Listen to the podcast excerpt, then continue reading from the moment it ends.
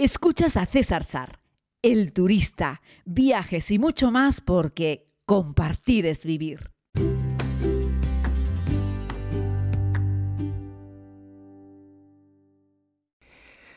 Hola, hola, querida comunidad. El otro día estaba conversando con unos amigos, también de la comunidad, y bueno, estábamos hablando ahí en un, en un grupo, en un hilo, en Facebook, y compartíais que viendo la serie llegabais a la conclusión de que bailo realmente mal. Y es verdad, tengo que confesarlo, bailo mal, además bailo siempre más o menos con el mismo ritmillo, los mismos movimientos, independientemente de que sea salsa, eh, bueno, menos tango, que ahí evidentemente pues me tengo que arrimar e intentar seguir los pasos sin pisar demasiado. Recordáis la historia del tango en Ushuaia, esas señoras tan amables eh, fueron pisoteadas por mí en varias ocasiones. La historia también de bailar en merengue en la Plaza de San Francisco, en Santo Domingo, también fue histórica. Eh, también me visteis bailando en Jamaica, bueno, en muchos lugares. Al final yo me lanzo a bailar.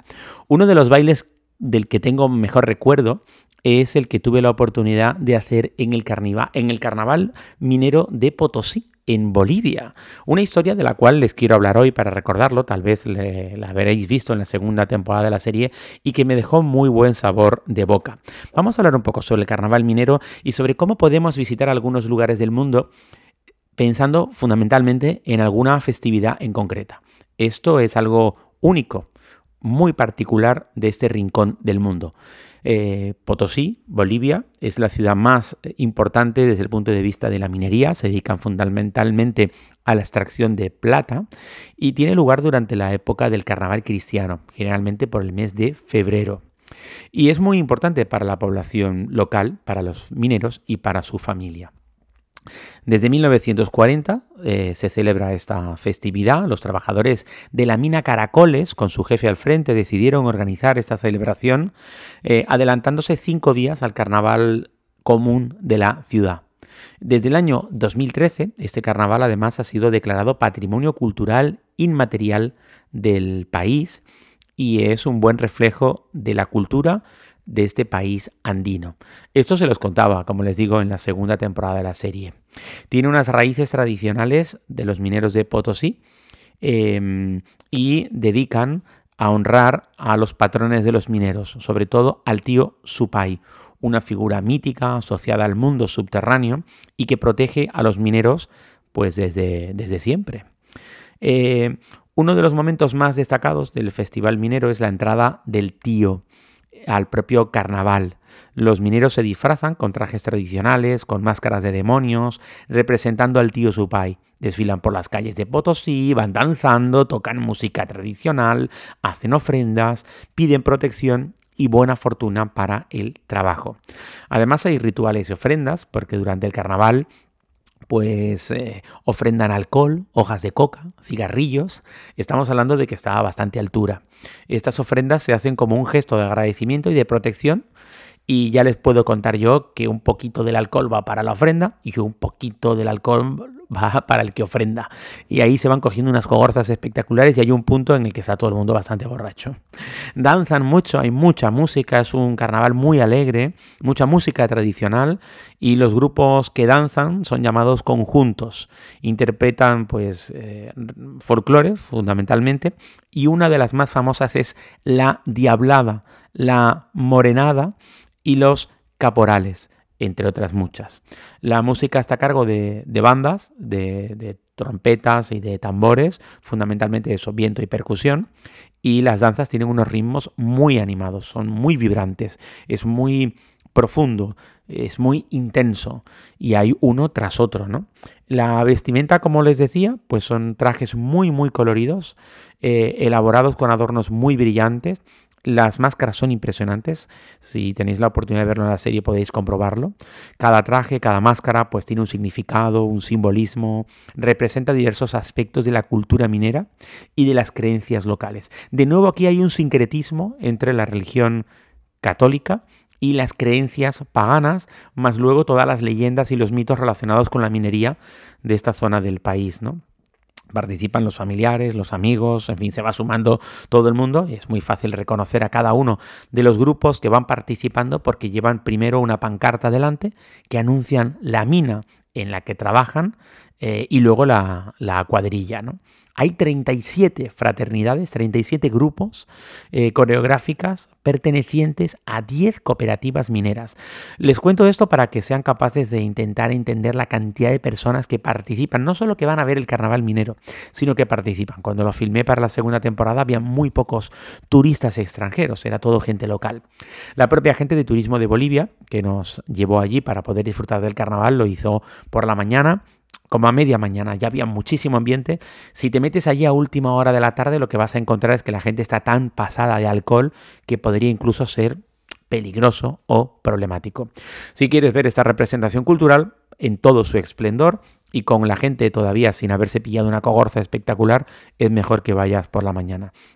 Esto lo están preparando durante mucho tiempo, antes del inicio del carnaval, pues los mineros van pues organizándolo, van limpiando las minas, decoran las minas, van elaborando esos trajes que les digo, las máscaras, eh, van, hay toda una eh, unos preparativos que van como casi dos meses antes de la celebración del propio carnaval, ¿no?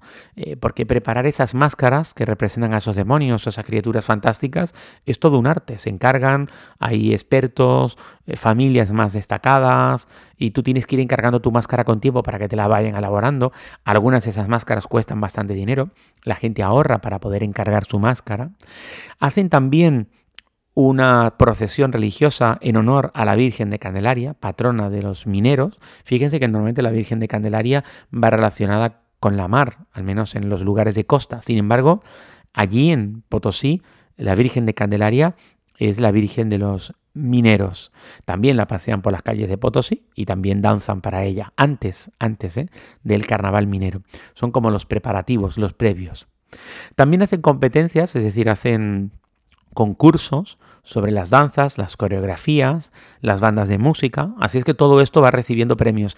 Igual que en el carnaval, pues ejemplo de Santa Cruz de Tenerife, muy famoso, donde las, mm, las comparsas, las murgas, previo a que hagan las interpretaciones en las calles, se hace el concurso de murgas, el concurso de comparsas, pues algo parecido se hace en el carnaval de Potesí las semanas antes de que ya la fiesta salga a la calle. Se hace también una cosa que se llama el convite, que es un desfile festivo y muy colorido, que es el que marca el inicio del carnaval en sí. Sería como la cabalgata anunciadora. Y marchan todos y realizan ofrendas, en este caso relacionadas con la comida, con la bebida y con las flores. Y ahí se suma toda la comunidad, mineros y no mineros, y todos acaban comiendo. Es como un gran banquete en honor a la cultura minera, en este caso encabezada, promovida por la propia cooperativa que engloba a todas las cofradías mineras. Y bueno, pues básicamente esto. Una de las comidas, algunas de las comidas tradicionales de, de Potosí que están muy presentes son el saice, el cuño y la calapurca. El, sauce, el saice, perdón, es un plato típico que está a base de carnes, fundamentalmente de res, pero también puede ser de pollo o de cerdo. Se cocina con cebolla y con ají, que es un pimiento picante. Se le añade tomate, papas y muchas especies. Es un plato muy sabroso, es picante y se sirve con arroz blanco. Lo vas a reconocer porque es como un guiso de carne. Está muy rico. Luego tenemos el cuño, putí, que es una sopa tradicional, también de la zona de Potosí el cuño es una papa deshidratada. Se la sazona con carne de res, se pone cebolla, ají, más especies y es muy reconfortante. Se toma abundantemente y se consume en esos días de frío en invierno. Hablamos de que este carnaval se celebra en el mes de febrero y muchos años coincide el carnaval con unas lluvias intensas. Aún así la gente no deja de salir a la calle para celebrarlo. La calapurca también es una sopa eh, típica de este, de este lugar, pero se realiza con carne de cordero.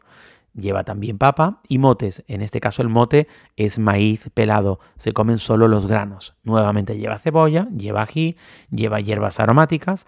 Es muy espesa esta sopa, es muy sustanciosa eh, y es perfecta para calentar el cuerpo en las alturas a las que está Potosí. Ya sabemos que Bolivia es un país andino y algunos de sus pueblos, de sus rincones, pues tienen mucha, están a mucha altura.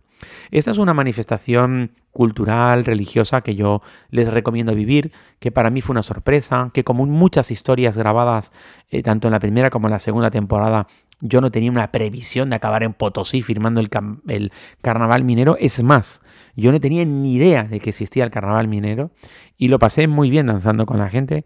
Y hubo una de las señoras del carnaval minero que como que me medio adoptó y se puso a bailar conmigo, a danzar y cómo giraba. No sé si sois capaces de recordar esa historia y si no espero que la podáis ver en Buen Viaje, en AMC Buen Viaje, en Movistar lo tenéis en Vodafone, en Orange Televisión, en todas las plataformas. Y la verdad es que fue una experiencia fantástica. Termino este podcast recordándoles eh, que si llegáis hasta el final sé que sois más fieles seguidores de estas historias. Muchas gracias, por supuesto, por estar ahí. Que estoy proponiendo la posibilidad de que hagamos juntos un viaje a Tanzania saliendo a principios de julio. Sería un verdadero placer volver a recorrer el Serengeti, compartir un ratito con los Masáis, ver cómo viven los tanzanos en cualquiera de sus aldeas, recorrer con jeep pues esa llanura sin fin con los elefantes, las jirafas, es una auténtica maravilla, un auténtico regalo de naturaleza y terminar, por supuesto, ese viaje en Zanzíbar. Pídeme información en cualquiera de los métodos, Facebook, Instagram, puedes escribirme también a viajes.cesarsar.com. El email lo tienes siempre en la descripción de esta publicación. Muchísimas gracias, querida comunidad, y regresamos mañana. Gracias por escuchar este podcast. Puedes suscribirte si aún no lo has hecho, aquí mismo donde estás escuchando. Además puedes ver más contenidos en YouTube, Instagram y Facebook. Búscalo como César Sar. Es todo gratis porque compartir es vivir.